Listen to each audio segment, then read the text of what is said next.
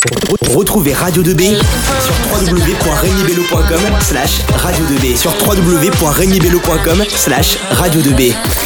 Euh, et maintenant, nous sommes avec Claire, Morgane, Margot et Juliette qui vont nous faire une chronique sur la République. Les filles, on vous écoute.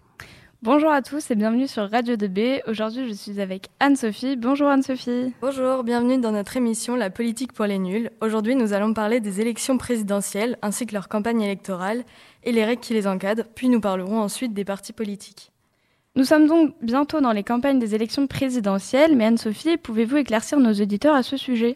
Eh bien, une campagne électorale a lieu un mois avant les élections, ou même avant. Le but de chaque candidat est de faire connaître ses idées, parler de son programme, mais surtout de persuader les électeurs de voter pour lui lors de meetings. Mais comment font-ils? Lors des campagnes électorales, les candidats ont le droit d'avoir recours à plusieurs outils tels que des réunions publiques ou des tracts, mais leur usage est réglementé. En ce qui concerne les médias, la radio, la télévision et Internet, ils ont une place majeure dans la communication politique.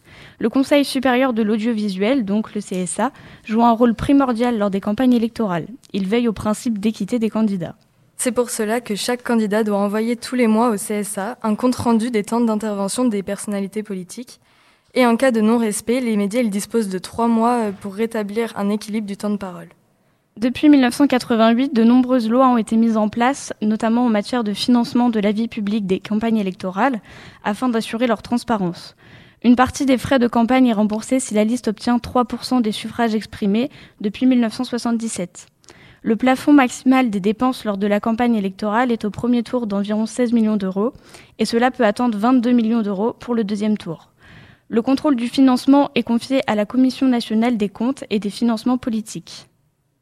Exactement, et nous aurons dans un instant nos invités Maria Moreau et Madeleine Leroy, nos politiciennes.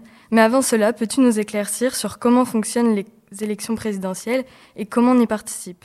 Bien sûr. Concernant les élections présidentielles, le scrutin est un scrutin uninominal majoritaire à deux tours. Pour être élu au premier tour, il faut réunir la majorité absolue des suffrages exprimés. Puis pour le second tour, le candidat élu sera le candidat ayant obtenu la majorité des suffrages exprimés. Le président ou la présidente élue est nommé pour un mandat de 5 ans.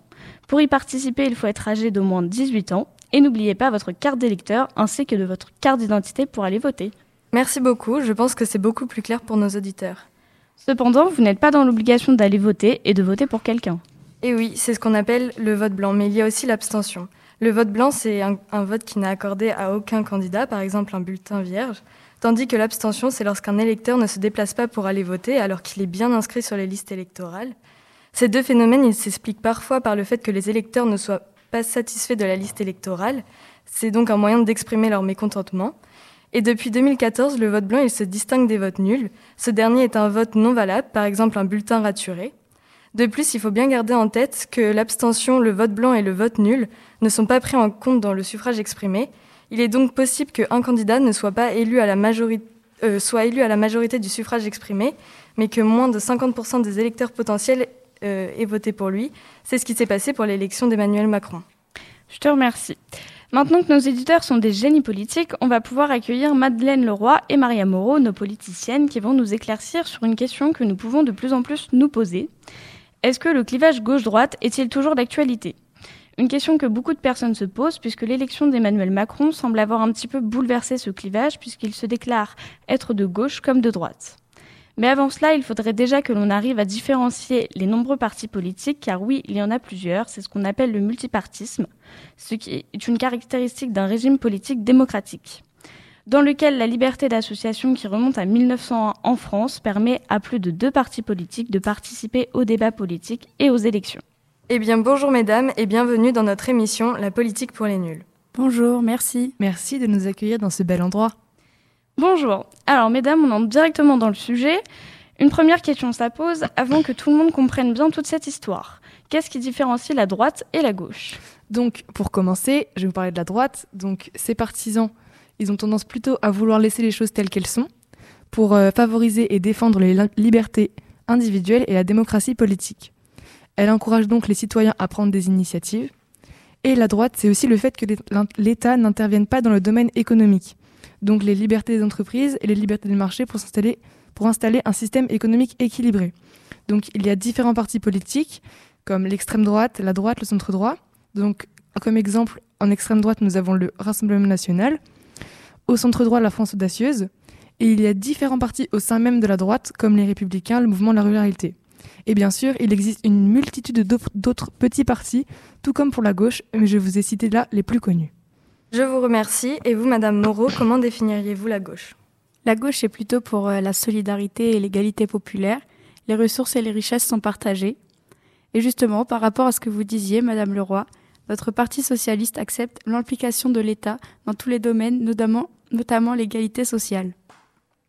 Pareil que pour la droite, il y a différents partis, centre-gauche, extrême-gauche, voire gauche radicale, et la gauche. Il y a donc aussi différents noms de partis, le Parti communiste, la France insoumise, le Parti socialiste, l'UDE, l'Union des démocrates et des écologistes, et plein d'autres petits partis. Merci beaucoup pour cette intervention, mesdames, et continuons ce petit débat. Nous sommes donc en octobre 2021 et les campagnes présidentielles vont bientôt commencer. En effet, les prochaines élections présidentielles ont lieu en avril 2022. Mais pour élire un candidat, il faut comprendre le programme électoral de chaque candidat pour faire un choix rigoureux. Et c'est à partir de ce moment qu'on a perdu tout le monde, car oui, il y a une grande diversité des partis politiques. Et pour mieux les comprendre, il faut comprendre le clivage gauche-droite. Pour cela, on va faire un bond dans le passé. Tout commence en 1789, après la Révolution française. Les députés de l'Assemblée constituante avaient pour habitude de se regrouper par affinité politique à la droite ou à la gauche du président, d'où leurs appellations. Alors Maria Moreau, que pensez-vous de ce clivage? En 2017, le macronisme est apparu et l'élection d'Emmanuel Macron a bouleversé le clivage traditionnel de gauche et de droite. Donc comme vous l'avez compris, les électeurs macronistes ne se qualifient ni de gauche ni de droite. Très bien. Et est-ce que vous pensez que les partis de droite et les partis de gauche sont toujours ancrés dans la société ou est-ce que ce clivage euh, n'est plus d'actualité? Même si les électeurs se positionnent vers la gauche ou la droite, celle-ci ont un peu perdu de pertinence. Aujourd'hui, ce clivage est bousculé et est insuffisant pour l'organisation de la politique. Avant, il servait à bien identifier la classe patron et celle ouvrière. Maintenant, les catégories sociales sont multiples et leur classification se fait plus compliquée comme avec le président actuel qui ne se considère ni de gauche ni de droite. Alors certes, ils ont peut-être disparu, mais euh, pendant des années, ils ont servi à éclairer la société. Donc euh, moi, je serais plutôt contre cette disparition, si on peut dire. Il faudrait trouver une nouvelle façon de classifier, si je puis dire, les différentes pensées des gens. Et euh, le macronisme regroupe des idées de droite et de gauche, donc c'est un petit peu compliqué. Et donc on peut se demander comment un individu, c'est de quelle façon, où, c'est de quelle façon où il se trouve dans l'échiquier politique. Mis en place sous la Révolution française, le vote est le fruit d'un long processus démocratique. D'abord restreint, le vote s'élargit aujourd'hui à l'ensemble des citoyens en âge de voter, excepté les étrangers. Pendant la période de l'élection, la campagne électorale permet l'expression démocratique de tous les électeurs. À l'ère du numérique, la campagne puis le déroulement des élections font l'objet d'un cadre réglementaire précis. Ce cadre garantit la neutralité et renforce la légitimité du suffrage en évitant les dérives.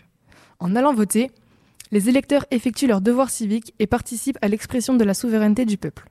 Le vote est ainsi le garant du bon fonctionnement de la démocratie.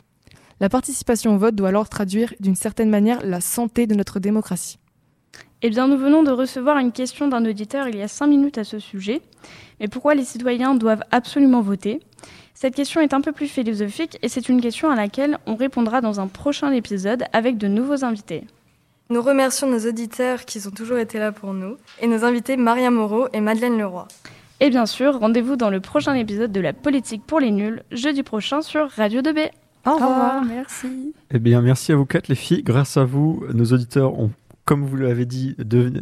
On espère que nos auditeurs ont, comme vous l'avez dit, devenir des génies politiques. Radio. Radio. Radio. Radio. Radio. Radio. La radio. 2. Radio. 2. 2B. 2B. Radio 2B.